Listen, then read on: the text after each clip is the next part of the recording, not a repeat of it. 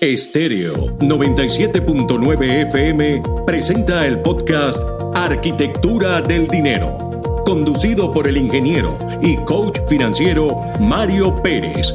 Arquitectura del Dinero, cápsulas informativas sobre finanzas para emprendedores y pequeños empresarios que te conectan con el por qué y para qué creaste tu empresa. Un recorrido por el fascinante mundo del emprendimiento, sus reglas y buenas prácticas financieras.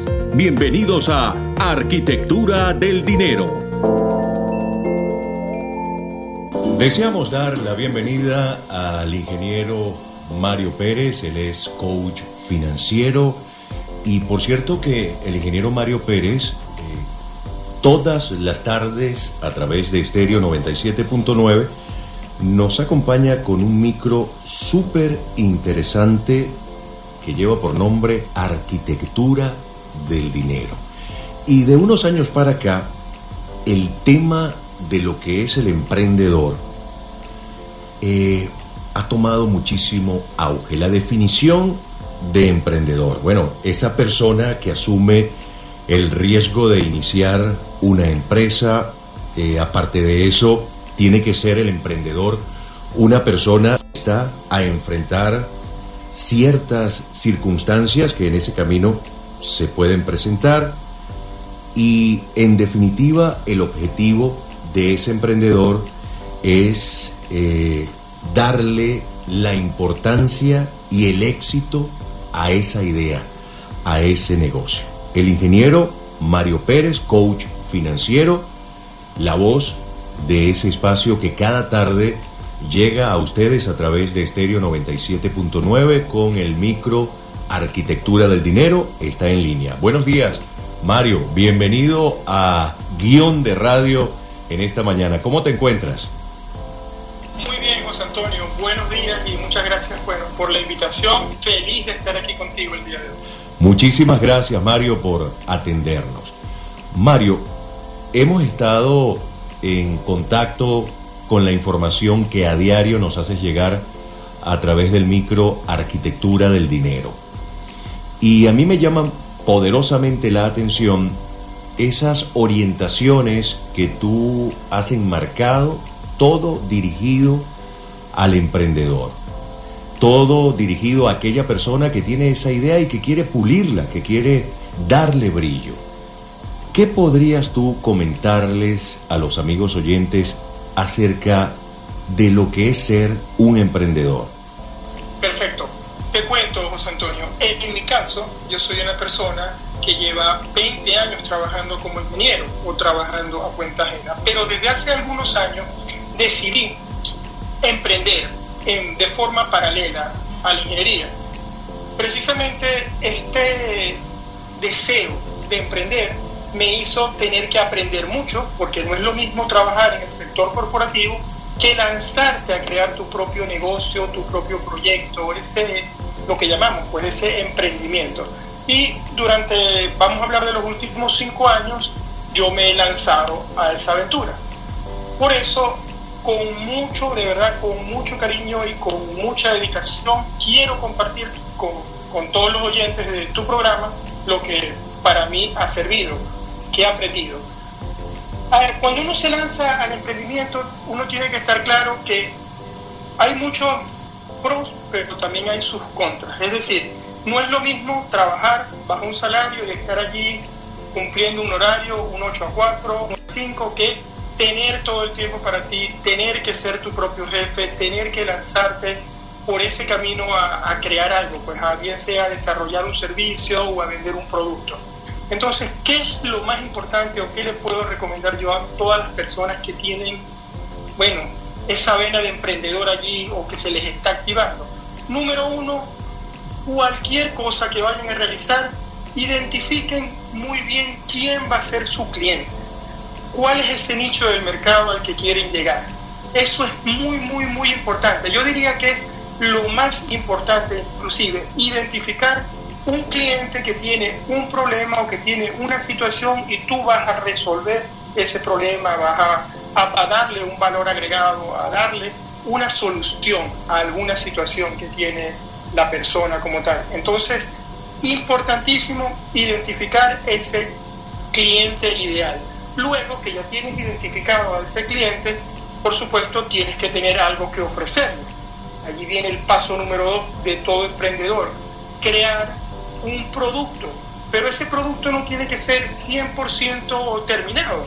De verdad que en mi experiencia, yo que ofrezco servicios, en este caso de, de asesoría o consultoría de coaching financiero, yo inicié con un programa en una versión beta.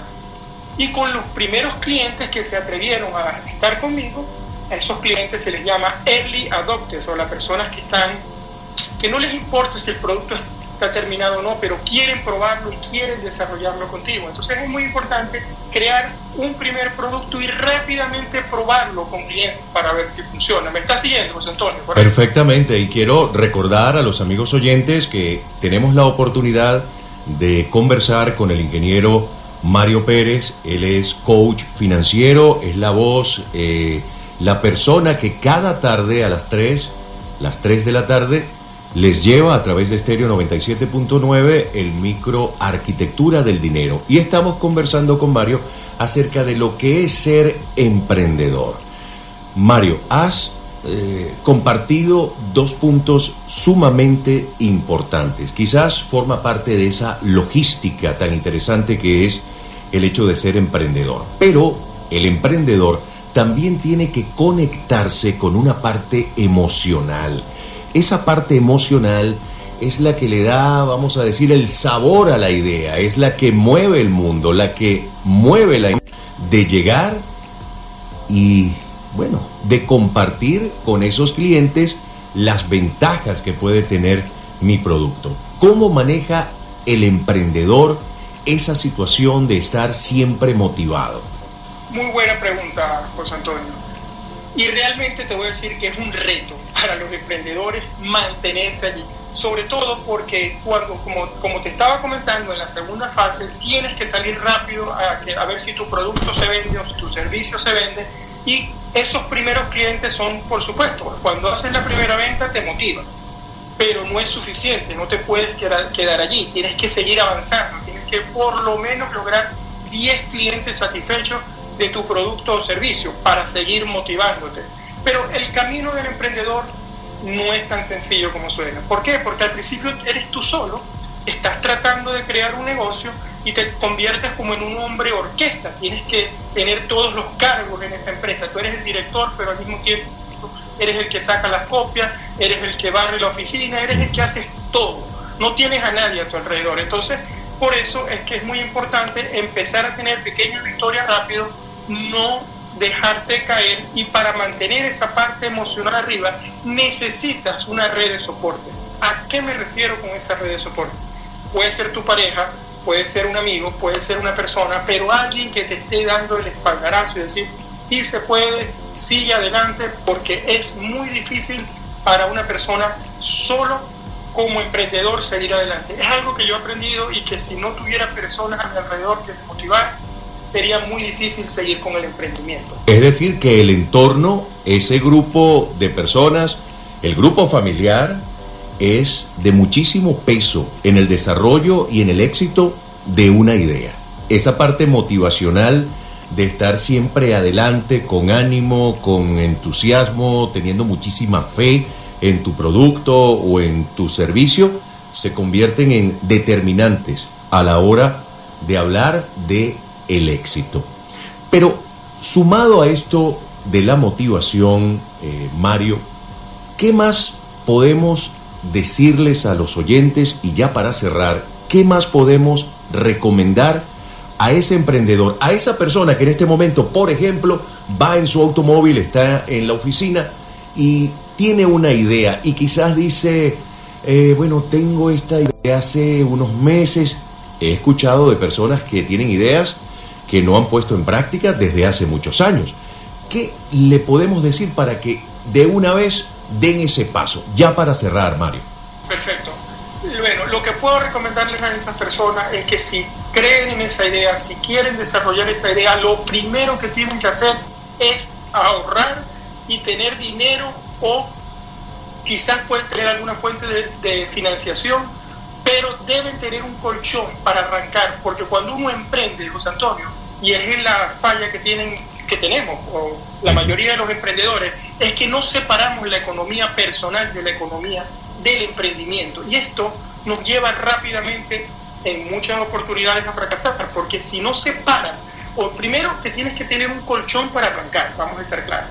Tienes que tener algo de dinero allí para lanzarte. Y, y, y, luego separar las economías, porque no puedes, no puedes pensar que tu emprendimiento te va a dar de comer al principio. Así que mi consejo es traten de tener unos ahorritos para arrancar su emprendimiento y luego separen esas economías y para adelante, que sí se puede. Hay gente que también puede apoyarlos, estoy seguro. Qué interesante ese punto de no confundir las peras con las manzanas. Muy importante ese punto, tener el colchón, como tú bien lo, lo señalas, y no mezclar, no mezclar eh, las finanzas personales con lo que tú eh, debes disponer para comenzar con tu emprendimiento. Muy pequeño, desde cero, a lo mejor la inversión no es muy grande en un primer momento, pero debe existir. Mario, cuéntanos y diles a los oyentes cómo hacen para contactarte, cuáles son tus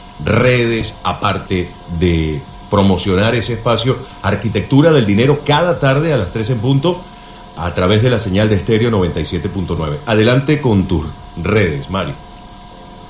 Sí, bueno, pueden seguirme por Instagram en arroba Mario Luis Pérez FP, ese es el principal punto de contacto, también mi página web marioluispérez.com y en cualquiera de las plataformas de podcast como Spotify, Apple Podcast, Google Podcast, pueden buscar Arquitectura del Dinero y volver a escuchar esta información tan valiosa que comparto. Vamos a interactuar, a tener la posibilidad de interactuar incluso con él y hablar de lo importante que es ese tema financiero y el tema del emprendimiento. Muchísimas gracias, Mario. Gracias a ti, José Antonio. Un abrazo. Estéreo 97.9 FM presentó el podcast Arquitectura del Dinero, conducido por el ingeniero y coach financiero Mario Pérez. Arquitectura del Dinero cápsulas informativas sobre finanzas para emprendedores y pequeños empresarios que te conectan con el por qué y para qué creaste tu empresa. Un recorrido por el fascinante mundo del emprendimiento, sus reglas y buenas prácticas financieras. Esto fue Arquitectura del Dinero.